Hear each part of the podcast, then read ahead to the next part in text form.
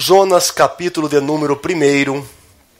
Eu quero ler versículos de número 1, 2 e versículo de número 3. Amém? Diz assim: E veio a palavra do Senhor a Jonas, filho de Amitai, dizendo: Levanta-te Vai à, vá à grande cidade de Nínive e clama contra ela, porque a sua malícia subiu até a mim. E Jonas se levantou para fugir de diante da face do Senhor para Tarsis. E descendo a Jope, achou um navio que ia para Tarsis. Pagou, pois, a sua passagem e desceu para dentro dele, para ir com eles para Tarsis, de diante da face do Senhor. Amém e amém. O livro de Jonas é um livro, de certa forma, encantador. Todos nós já ouvimos belíssimas histórias, principalmente aqueles que cresceram na igreja, do grande peixe, é, de, de Jonas clamando a Deus ali nas entranhas daquele grande peixe, pedindo a Deus misericórdia. Todavia, a história de Jonas ela é rica em detalhes. Primeiramente, nós vemos aqui um Deus chamando a este homem, a este profeta Jonas, para que ele vá até a terra, até a cidade de Nínive. E Nínive, nesse tempo, eu quero rogar a tua atenção. Sei que tem muitas crianças, mas eu quero rogar a tua atenção. Nínive, nesse tempo, era a pior cidade que existia. Nínive, é, não havia outra cidade pior do que Nínive. Depois de capturar os seus inimigos, os ninivitas eles eram tão cruéis, eles eram tão mal que ele cortava, eles cortavam o braço de um deles, de, de, de, dos, daqueles que foram capturados, arrancavam uma de suas pernas e ficava levantando o braço com a pessoa ainda viva. Ou seja, a pessoa estava ali viva e eles levantando o braço como um sinal de conquista. Olha o que eu fiz com você. Eles eram bárbaros. Eles forçavam as famílias a andar pelas avenidas, tipo como um desfile, com a cabeça do homem que eles tinham acabado de decapitar. Então não havia povo pior do que esses aqui, do que os ninivitas. Eles pegavam a língua dos prisioneiros e arrancavam, ia puxando a língua até rasgar. Queimavam jovens vivos, e quando eles venciam outras nações, sabe o que eles faziam? Pegavam os homens para se tornarem escravos de seu reino. Se fôssemos traduzir a uma linguagem popular, a uma linguagem de hoje, os ninivitas eles seriam conhecidos como um estado terrorista, mau, totalmente perverso. E é exatamente este povo que Deus quer alcançar. E é exatamente este povo que, que Deus está mandando o profeta ir até eles. Ou seja, isto mostra que Deus ele é capaz de alcançar a pior raça, o pior homem, o pior povo, a pior tribo, independentes das atrocidades que o homem possa cometer. Do outro lado, nós vemos o profeta, vemos, vemos o enviado, ou seja, vemos Jonas. Jonas queria que o plano de Deus para a sua vida fosse completamente diferente desse que está sendo estabelecido. Ou seja, Jonas ele quer que Deus ele completamente destrua todas as pessoas más. Jonas simplesmente está criando uma imagem de Deus em seu coração, em sua mente. E Jonas está dizendo: Sabe de uma coisa, Deus? Vai lá, acaba com as pessoas más, destrua por completo. Jonas, na verdade, ele apoiou até mesmo o rei Jeroboão quando eles estavam se, se fortalecendo militarmente. Então Jonas como que dizendo, não, nós temos que ter o, o melhor, os melhores armamentos, as melhores espadas, as melhores lanças, porque Jonas, se fôssemos traduzir numa linguagem de hoje, ele seria um patriota, é, é um nacionalista, então Jonas ele está completamente perplexo porque Deus está o chamando para pregar o para pregar o reino de Deus, para pregar a justiça de Deus, para pregar o arrependimento a um povo que é completamente perverso, a um povo que é completamente mau, a um povo que não está nem aí, são completamente bárbaros. Seria semelhante a um rabino em pleno holocausto em 1941, lá nas avenidas de Berlim, gritasse para os alemães: arrependa de seus pecados, porque Deus quer fazer uma grande obra na sua vida. Não cabe em nossa imaginação algo desse tipo. Ora, o chamado de Jonas é o mais diferente entre todos os outros profetas que passou antes dele.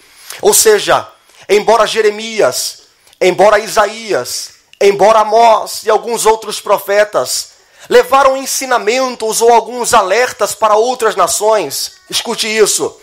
Jonas é o primeiro profeta ou o único profeta que vai ser enviado para, para uma terra pagã.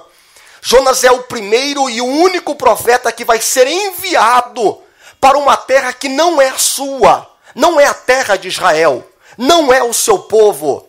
Escuta, porque eu quero abrir o leque nesta noite. Não pense que o seu chamado é igual ao do outro profeta que já passou. Não pense que o teu chamado é semelhante ao outro irmão, é semelhante a uma outra irmã. Porque Deus sempre tem algo único para revelar a cada vida específica, a cada coração, a cada mulher, a cada homem, a cada jovem. Talvez o seu chamado é completamente diferente de todos os outros que já passaram nesta casa. Não pense que o seu chamado será igual ao meu, porque eu não estou competindo com você e você também não está competindo comigo. Não pense que o seu chamado é igual ao pastor Nivaldo, porque pastor Nivaldo tem o dele, eu tenho o meu, você tem o seu. Agora, a coisa bela do evangelho, sabe o que é? É que para cada um Deus tem algo específico. Para cada um Deus tem algo para fazer e às vezes é de uma maneira completamente diferente. Ora, nada eu vou repetir. Nada no chamado de Jonas fazia sentido. Vou repetir. Nada nesta vocação aqui de Jonas fazia sentido. Nada aqui faz sentido. Para ser bem realista, parece até mesmo um plano do inimigo para confundir a cabeça de Jonas. Como assim? Eu sou um israelita, eu sou de Israel, eu vivo aqui nas terras de Israel. E agora eu estou sendo chamado por Deus para ir pregar a um povo diferente. Agora eu estou sendo chamado por Deus para ir pregar para terroristas. Agora eu estou sendo chamado por Deus para pregar um povo que corta braço e festeja com o braço que acabou de arrancar. Eu estou sendo chamado por Deus para pregar a palavra a um povo que arranca a língua e faz tanta atrocidade. Talvez Jonas pensou consigo, parece um plano do inimigo. Deus está me tirando da minha zona de conforto. Deus está tirando da onde eu estou, está me levando para uma terra estranha. Eu acho que é um plano do inimigo para confundir os propósitos verdadeiros de Deus na minha vida. Olha, escuta, meu irmão, em uma chamada, em uma vocação, jovem, em uma vocação, irmã, nós ficamos tão perplexos, nós ficamos tão assustados, nós ficamos tão confusos que chegamos a pensar que o negócio é do inimigo, não é de Deus. Deus não está nesse plano. Agora escuta isso: Deus está no controle de todas as coisas e Ele vai se revelar a Jonas em cada etapa, em cada caminho. Se um israelita colocasse na sua cabeça, não, eu vou lá para Nínive. Eu vou pregar o, o reino de Deus, eu vou pregar lá em Nínive. Ele seria tratado como louco. Ele seria tratado como um homem esquisito. Ele seria tratado como um homem que perdeu a noção, perdeu a cabeça. Mas escuta, não estou aqui para dizer que Deus tem é, um projeto estranho na vida de Jonas, porque parece que está tudo escuro, está tudo obscuro, mas não. Deus está no domínio. Deus está no controle. Mas Jonas ele quer fugir. E Deus ele brada dizendo: Jonas, levanta-te. Levanta-te. Diz o verso de número 1, um, o verso 2: Levanta-te, vai a Nínive. E Jonas levantou e foi para Tarsis. Mas ele foi, ele era chamado para Nínive, ele levanta e ele vai para Tarsis, ou seja, naquela época Tarsis era, era, era o lugar mais distante que havia. Não havia lugar mais longe do que, do que Tarsis. Ou seja, Deus chama Jonas para o leste, Jonas vai para o oeste. Deus chama, Deus chama Jonas para navegar por terra, Jonas, ele vai, vai, vai caminhar e vai navegar por mar. Deus chama Jonas para ir para uma cidade grande. Jonas, ele quer ir para uma cidade pequena. Deus chama Jonas para ir para Nínive. Jonas, ele quer ir para o fundo do, do, do, mundo, se assim podemos dizer. Deus chama Jonas para uma obra, obra grande, uma obra específica, um chamado diferente, um chamado profundo. Mas ele não quer isso para si. Ele quer algo completamente racional. Ele quer algo completamente que faça sentido. Porque escute isso. Parecia que o chamado de Jonas não fazia, não fazia sentido nem para a sua própria lógica humana e nem também na própria te, é, nem fazia sentido também teológico. Ele se sentia completamente perdido, mas não faz sentido. Não faz sentido isso que Deus está mandando eu fazer. Não tem lógica isso que Deus está mandando eu fazer. E isso parece é loucura o que Deus está mandando eu fazer. Parece que não faz nem sentido teológico o que Deus está mandando eu fazer. Parece que o que Deus está falando não tem sentido e você não entende nada. E a vontade talvez é viajar pelo mar da vida, dizendo: Ei, Deus, eu não quero. Mas escuta, nem sempre o que Deus dizia parecia que fazia sentido, mas nós sem, sempre vemos um Deus que está sempre controlando a vida daquele que ele chamou e daquele que ele vocacionou. Escuta, talvez não faz sentido, mas diga a Deus, não tem problema. A luz vai aparecer daqui a pouco e tudo vai fazer sentido. Deus, parece que até confusão teológica é tamanha, não tem problema. Deus está no controle de todas as coisas e ele vai se revelar na tua vida e ele vai se revelar no teu chamado e na tua jornada. Mas Jonas ele não entende o chamado. Ele não entende o porquê que ele foi chamado. Anos antes, o profeta Naum profetizou. E o profeta Naum disse assim: Nínive, vocês vão ser destruídos. Naum disse: Nínive, vocês, vão, vocês serão destruídos. Eu creio que Jonas, ó, aplaudiu. Ah, é isso mesmo. Nínive vai ser destruído. É isso daí que Nínive vai, vai ser destruído e não sei o que, e vai acabar. E, mas só que Jonas tinha um problema com o trabalho que foi dado a ele. Jonas tinha um problema com o trabalho que foi dado a ele, mas Jonas tinha um problema ainda maior com o Deus que deu o trabalho a ele. Você entendeu? Jonas tinha um problema com o trabalho que foi dado a ele, mas ele tinha um problema maior ainda com o Deus que deu o trabalho para ele. Jonas, talvez pensamento meu, teologia minha, chegou a três conclusões que não fazia sentido. Como que dizendo, Deus, eu não estou concordando da maneira que o Senhor está trabalhando. Porque, Deus, parece, é, eu estou duvidando da sua bondade. Eu estou duvidando da tua sabedoria. Deus, eu estou duvidando da sua justiça. Ah, não me diga que não passou isso na sua cabeça algum dia da sua jornada. Não me diga. Em que você mesmo você pergunta: "Mas será que Deus é bom mesmo?" Em que você mesmo pergunta: "Mas será que Deus é, é tem tanta sabedoria assim mesmo? Porque parece que o chamado está muito esquisito."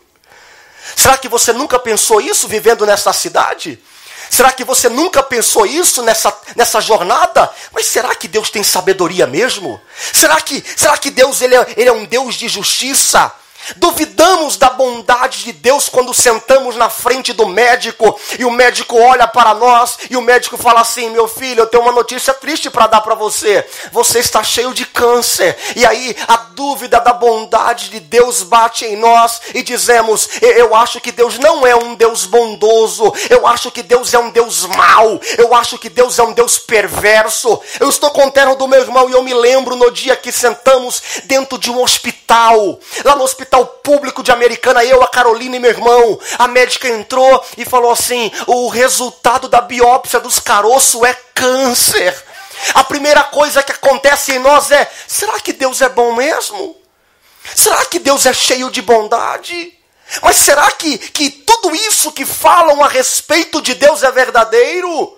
Duvidamos da bondade de Deus quando a imigração bate na porta da nossa casa e nos arranca e nos joga para o Brasil de volta. E aí as dúvidas batem em nós, aí os pensamentos batem em nós e pensamos: mas, mas será que Deus é bom mesmo? Será que Deus é um Deus piedoso mesmo? Será que é esse o Deus que eu gastei a minha vida servindo a Ele? Duvidamos da sabedoria de Deus quando, quando pensamos que a rota perfeita que criamos desde a nossa adolescência, dos nossos sonhos, e, e, e, na nossa adolescência vamos criando sonhos e sonhos e sonhos e sonhos e sonhos, e a idade vai, vai passando, e você vai alimentando esses sonhos, e de repente Deus muda completamente e fala: Esses não são os planos que eu tenho para a tua vida. Aí você fala: Mas será que Deus tem realmente sabedoria? Duvidamos da justiça de Deus. Sabe quando? Quando bate em nós as aflições. Quando embate em nós em sabermos que o ímpio prospera. Quando embate em nós em pensar: por que, que eu estou nessa situação financeira? Por que, que eu sofro? Por que, que acontece isso comigo? Por que, que os pastores, perdoa a expressão, picaretas, estão flutuando, estão navegando? Por que isso? Por que? Será que Deus não faz nada? Ou como diz o salmista, não há dor no sofrimento deles. Não há angústia na vida deles. Eles andam com os melhores carros, eles andam com as, com as nas melhores casas, eles têm é, as melhores igrejas, os templos mais bonitos, e aí começamos a ser igual Jonas, querendo criar nossa própria justiça, e Deus está dizendo, Jonas, calma aí, você não está entendendo quem eu sou e aquilo que eu quero fazer. E nesta noite eu estou aqui para lhe dizer algo bem simples: Deus é bom. Aleluia! Eu vou repetir. Eu estou aqui, eu falei tudo isso para dizer para você: Deus é bom. Eu vou repetir: Deus é bom. Deus é tão bom que no Salmo 147, verso 8 e 9 diz assim: Ele é o que cobre o céu de nuvens, é o que prepara a chuva para a terra, é o que faz produzir erva sobre os montes, é o que dá aos animais o seu sustento e aos filhos dos corvos quando clamam. É, Deus ele é tão bom que quando ele vê um corvo, ele prepara o alimento, ele prepara a chuva, porque Deus é bom. Deus é bom, Deus é bom. E Jonas não está entendendo que Deus é bom. E talvez a sua jornada você vai caminhando e você vai esquecendo algo tão simples. Deus é bom. E talvez na sua jornada você vai trilhando e você vai esquecendo. Deus é bom. E tem mais, Salmo 147, verso de número 5. O seu entendimento é infinito.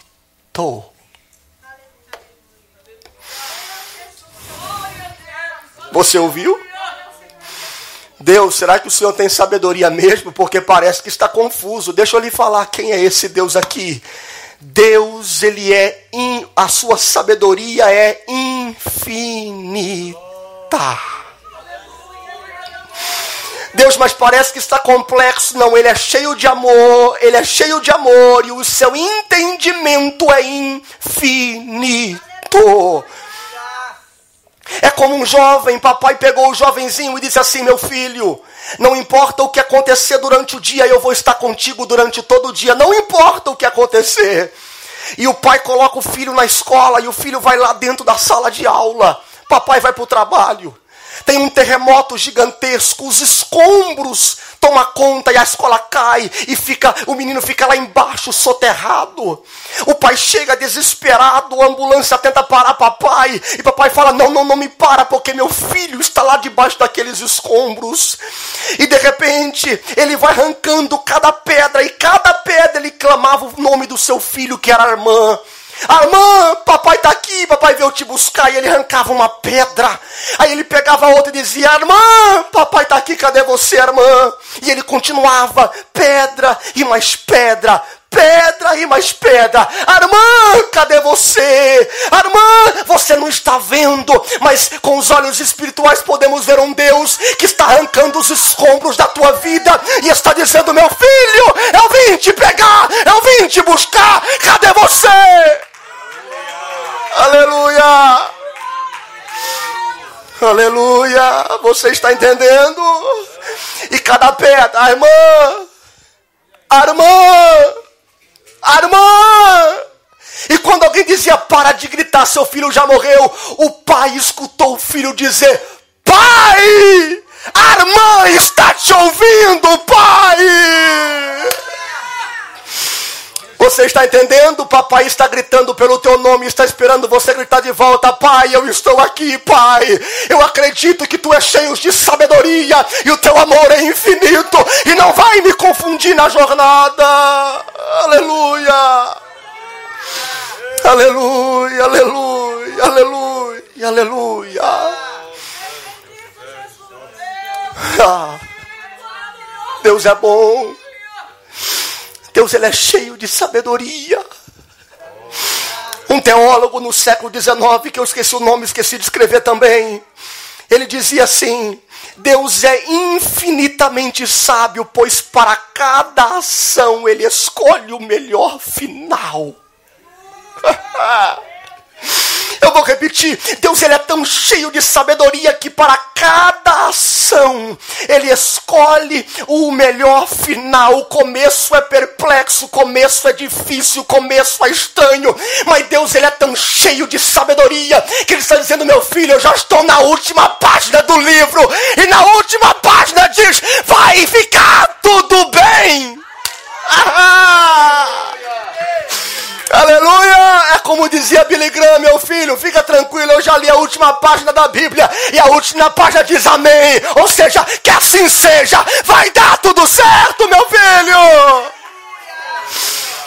Aleluia! Deus, Ele é cheio de sabedoria.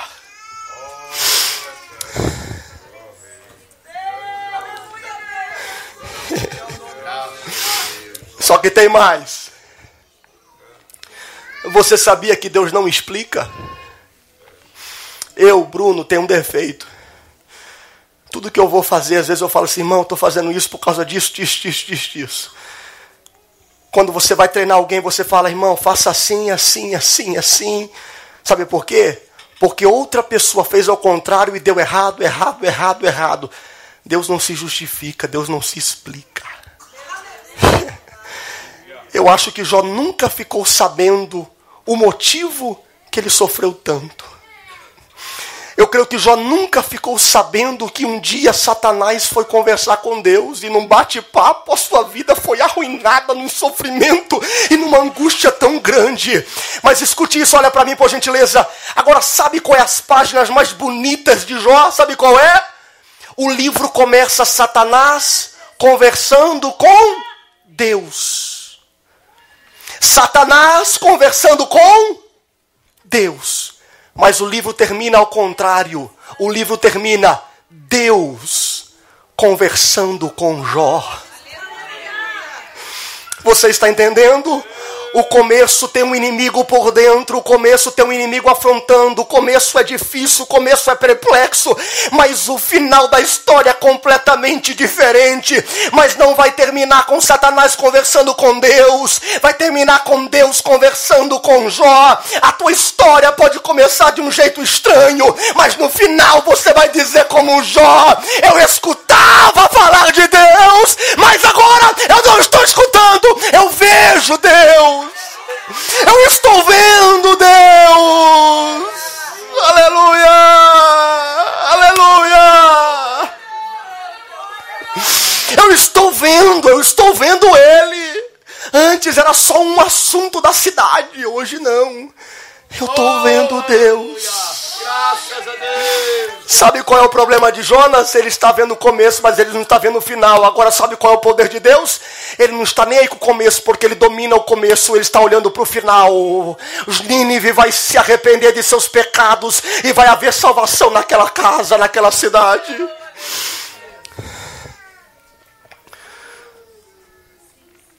Escuta, Jonas quer mudar a rota. Mas por que mudar a rota? Sendo que Deus está no controle. Nós fazemos do nosso chamado a coisa. Escuta isso, isso aqui é para você. Nós fazemos da nossa caminhada a coisa mais difícil do mundo. Sabe por que você faz aquilo que Deus te deu, o dom que Deus te deu, a coisa mais difícil do mundo? Porque você tenta fazer sozinho. Mas não é por força, não é por violência, mas é através do Espírito Santo de Deus. E por que você está querendo correr de Deus? Por quê? Por que, jovem? Por que, senhora? Por quê? Por quê? Porque você sempre está querendo correr de Deus, colocando os seus planos na frente de tudo e de todos. Sabe qual é o problema? É que nós queremos controlar a nossa vida. De, é, é, é como aqueles bonequinhos, sabe aqueles camaradas que ficam, eu esqueci o nome agora, aqueles bonequinhos, eita! É isso aí mesmo. E fica, Deus está dizendo, não é desse jeito. Eu quero controlar a sua vida. Eu quero controlar a sua existência. Mas nós sentamos e, e, e às vezes somos como Jonas. Deus, eu quero ir para o culto. Mas por favor, Deus, não me mande fazer nada, tá? Somos assim. Deus, eu vou para o culto. Mas deixa eu sentadinho. Eu estou feliz. Estou aqui com o meu povo em Israel. Está tudo tranquilo, está tudo sossegado. E Deus está dizendo para você: Eu não chamei você para viver tranquilo. Eu chamei você para algo maior. Você está entendendo? Eu estou, às vezes, eu estou falando com Deus, Deus, por favor, eu não sei mais nem o que pregar. Parece que é, é só isso que o Senhor está me dando. Mas Deus está dizendo ao teu coração, eu já venho falando semanas e mais semanas, quase no mesmo tópico. E Deus está dizendo, não é a zona de conforto, Deus quer te levar além. Além, além, além, e além, e além, e além, e além, e além. Mas, mas ser chamado por Deus é igual Jonas, escute isso. Ser chamado por Deus, se chega lá, tem encher, tem passagem para tudo quanto é lugar, mas uh, o coração está em Nínive, mas ele não quer. Escuta, escute isso. Tem gente que chega em casa ou vem falar conosco e fala assim, pastor, Deus me chamou. Deus tirou tudo da minha vida. Deus tirou meu carro, minha casa, meu sapato, minha comida. Deus tirou tudo. Deus está funilando para mim fazer a obra. Mas você sabia que não é assim? Porque um chamado não é quando ele perde tudo e a última saída é o reino. E a última saída é o evangelho. E a última saída é fazer alguma coisa. Não é isso. O que é ser chamado? É quando todas as portas estão abertas, mas só existe uma para você passar. Só existe uma para você atravessar. Só existe uma para você trilhar. Deus, a igreja, o reino, não é um ninho de aposentados. A igreja é quando tudo está aberto, mas você só olha um lugar. Deus está olhando para você e está dizendo: aí, para onde você está comprando a sua passagem? Para onde você está comprando a tua passagem, meu filho? Para onde? Somos como Jonas, não queremos ir no culto, porque senão Deus vai nos cutucar, Deus vai mandar e Deus vai fazer e não sei o quê. Porque Jonas está dizendo: ei, aqueles lá não. Escute isso. Aquele, aquele povo? Não. Existe, ó, escute existe corpo, membro e membro, membro. Vou repetir: corpo, membro e membro, membro. O que é corpo, membro? Corpo, membro é isso aqui, ó. Tá vendo esse dedinho aqui? Esse dedo aqui? Tá vendo? Tá vendo isso aqui? Faz parte desse corpo aqui. Então tá aqui, ó. Faz parte. Está unindo. Está me dando força, ó. Levantei, limpei. Agora, membro, membro é diferente. O que é membro, membro? Membro, membro é quando você arranca, corta minha mão, joga ela fora. Eu vou conseguir mexer minha mão lá longe? Não vou. Assim tem gente. Ele é membro, membro. Parece que ele faz parte, mas na verdade ele está podre. Ele está arruinado. E ele está distante, ele está dizendo: não, é o meu evangelho, é o do meu jeito, é da minha maneira, é como eu quero, e se não for do jeito que eu quero, não vai dar certo. Cuidado, porque talvez o seu membro está distante do corpo e não está unindo, não está edificando e não está crescendo. Jonas criou um evangelho segundo a ele mesmo, o evangelho segundo a Jonas, e é do meu jeito e não do jeito de Deus. E Deus está dizendo, Jonas, eu vou lhe ensinar que eu sou um Deus cheio de sabedoria, cheio de amor, e eu continuo sendo também um Deus de justiça. Agora não é segundo o seu evangelho, é segundo o meu evangelho, é segundo o meu reino. Aleluia! Vamos encerrar. Isso é verídico, aconteceu. Certa vez houve uma greve gigantesca na cidade de Boston, uma greve gigantesca lixo, pilhas de lixos em toda a esquina de Boston. Ninguém sabia o que fazer. Escuta, alguém muito inteligente pensou consigo: vou ganhar dinheiro com essa brincadeira de greve. Chegou no prefeito da cidade e disse assim: prefeito, é o seguinte, eu vou pegar todo o lixo e colocar dentro do meu navio. Fechado, assinou um contrato, pegou o dinheiro, pegou o, uma, uma bolada de dinheiro e falou: pronto, fiquei rico. Passou pelas ruas de Boston pegando lixo e foi pegando lixo e colocou dentro do navio. Pegou o navio Atlântico. Foi parar lá na Holanda. Chegou lá na Holanda, o presidente da Holanda falou assim: aqui não. Lixo aqui? Tirar lixo de outro lugar para trazer aqui? Aqui não. Foi de país em país e ninguém queria o lixo. Foi lá para Tailândia e também ninguém quis o lixo. Sabe o que aconteceu? Havia gás tóxico naquele lixo e todos os passageiros e o capitão daquela embarcação morreu. Escute, não negocie por lixo. Não troque por lixo. Não toque o precioso por lixo. Mas eu vou ficar rico, lixo. Mas eu vou fazer a minha vida, lixo. Mas não sei o que, é lixo. E tem mais, você pode estar negociando um princípio que vai fazer com que todos à sua volta morrem com gás tóxico e se pereça e acabou a sua história. Mas Deus está dizendo, meu filho, é tempo de avançar. Nínive! É para Nínive, rapaz! É para. E acabou o papo! Mas tem gente trocando por lixo, tem gente negociando por lixo, mas Deus está dizendo: não é assim que eu estou fazendo na tua vida, não negocie por lixo. Guarde isso, guarde isso na tua cabeça, não sei se você vai entender. Às vezes é fácil obedecer, é fácil. Vem para o culto aqui quarta-feira, estou aqui, pastor, estou aqui. Vem para o culto quinta, estou aqui. Vem para o culto sábado, eu estou aqui. Vem para o culto, estou aqui. Aí de repente Deus muda o patamar, porque às vezes é fácil obedecer, mas como é difícil confiar em Deus. Muda o patamar. Obedecer, easy. Confiar, a different ball game. Completamente diferente. E Deus está dizendo: você já aprendeu a obedecer, você sabe os protocolos, você sabe os rituais. Agora é outro nível. Confia em mim. Confia. Confia que é eu que vou com você para Nínive, não é você que vai pregar, mas é eu que vou falar. Você confia?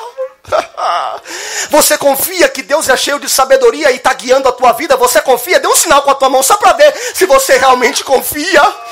Você confia que Deus ele é infinitamente cheio de sabedoria e cheio de misericórdia? Você confia? Pastor, eu sei obedecer as regras, os protocolos, eu sei. Agora Deus está dizendo: eu quero saber se você sabe confiar em mim. Ah. O que, que você está levando na tua embarcação? O que? O que você está levando aí dentro da tua embarcação? O que? Não sei, mas diga para papai: arranca as pedras que eu estou aqui embaixo. arranca os escombros, porque eu estou aqui embaixo. Vai arrancando, vai arrancando, vai arrancando, vai arrancando, vai arrancando, porque eu estou aqui soterrado neste mar de aflição. Deus, o meu projeto era completamente diferente, mas está tudo confuso, está tudo perplexo. Mas Deus, Ele está dizendo, Jonas, você não está entendendo, Jonas. Não é da maneira que você achou que seria, é da maneira que eu determinei que seria para a tua vida. Criamos tantas coisas em volta de nós e vamos sonhando e vamos pensando: Deus é assim, agora vai! E de repente afunda. E Deus está dizendo: Eu continuo no controle. Eu continuo no domínio. Sabe qual é o pior inimigo seu? Você mesmo. O brother David estava contando para mim. Um, um jovenzinho pregava. Spurgeon sentado na, na igreja. E o jovenzinho pregou com muita eloquência, com muito poder. E de repente, é, a, aquele jovem perguntou: o, o, inimigo não está aqui. O inimigo se, retirou. Nós somos o exército, nós somos a igreja. Aí ele perguntou: alguém sabe dizer onde está o inimigo? Spurgeon levantou: eu sei. Aonde está? Está dentro de nós. Está aqui dentro. Sabemos obedecer, mas não sabemos confiar. E qualquer coisinha somos semelhante a Azaf, que ele falava assim: os meus pés quase escorregaram os meus pés quase escorregaram. Mas aí chega o versículo de número 17: Até que entrei no santuário do Senhor, então eu entendi o fim deles. Do verso 1 ao verso 16. Talvez da tua história você está confuso, eu estou escorregando. Deus é injusto, Deus não tem sabedoria, Deus não sabe o que faz, Deus não é misericordioso, Deus me enganou, Deus fez isso, Aí Deus está dizendo: Você não chegou no verso 17. Vem aqui no meu santuário. Vem aqui no meu santuário. Ah, então eu entendi o fim de todas as coisas. Ah. Aleluia. Deus cuida de você. Deus cuida de você. Ele é infinito e cheio de misericórdia. Você já não parou para pensar quantos livramentos você teve? Você não parou para pensar momentos em que você poderia morrer e ir para as profundezas do inferno? No dia que meu irmão faleceu, três dias antes, eu já contei esse testemunho, eu liguei para ele e eu falei assim, Mateus, e aí como você está? Ele falou assim, Bruno, bro, é a última vez que nós estamos conversando. Eu falei, mas por que? Você está tão mal assim? Ele falou assim, estou muito mal eu vou morrer. Eu disse, mas fica tranquilo, segunda-feira eu estou, estarei dentro de casa tudo ficará bem. Ele falou assim: não, é a última vez que nós estamos conversando. E daí acontece que no domingo eu estava pronto para pregar lá na África, meu telefone toca e, e era Joyce Bruno me liga. Quando ela falou Bruno me liga, eu sabia, meu irmão acabou de morrer. E ela fala: Bruno, seu irmão acabou de falecer. O meu mundo desabou. Deus, eu estou na África, meu pai está no Brasil, a Carol e a Bianca nos Estados Unidos. Deus, o senhor não tem sabedoria. Peguei o telefone assustado falei, pai, e agora? Ele disse: somos seis soldados. Um venceu a guerra, agora vá e ensine os outros a vencer também. Aleluia! E no dia que meu irmão faleceu, ele acordou dizendo: canta aquele hino, quão glorioso cristão é pensares na cidade que não tem igual. Meu filho, você pode acusar a Deus dizendo: Deus, tu não tens sabedoria. Tem sim. Meu irmão está no céu, ele está louvando a Deus, ele está exaltando a Deus. Talvez você está dizendo, Deus, o Senhor não tem sabedoria. É que você não viu ainda a última página da tua história. Ah! Aleluia! Fica de pé. Pega o violão ali, Bia, por favor.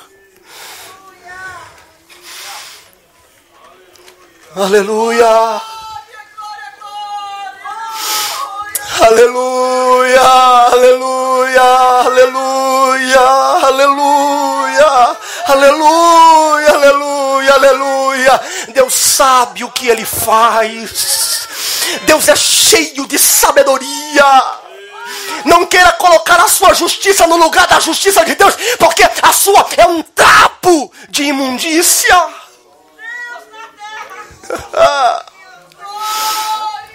Aleluia. Aleluia. Você já escutou a voz de Deus dizendo: Armã, cadê você? E era pai cheio de bondade, arrancando os escombros. Armã, cadê você? E era pai cheio de misericórdia, arrancando os escombros.